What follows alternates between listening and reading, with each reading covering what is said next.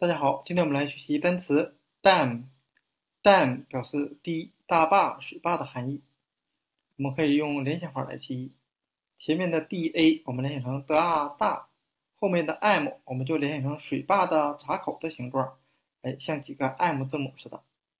那 dam 这个单词呢，我们中国的三峡大坝 Three Gorges Dam，哎，用的就是这个 dam 这个词。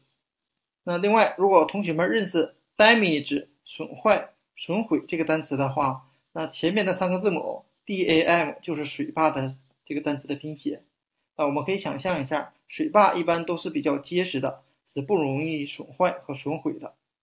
那今天我们所学习的单词 dam 大坝、水坝就给大家讲解到这里，谢谢大家的收看。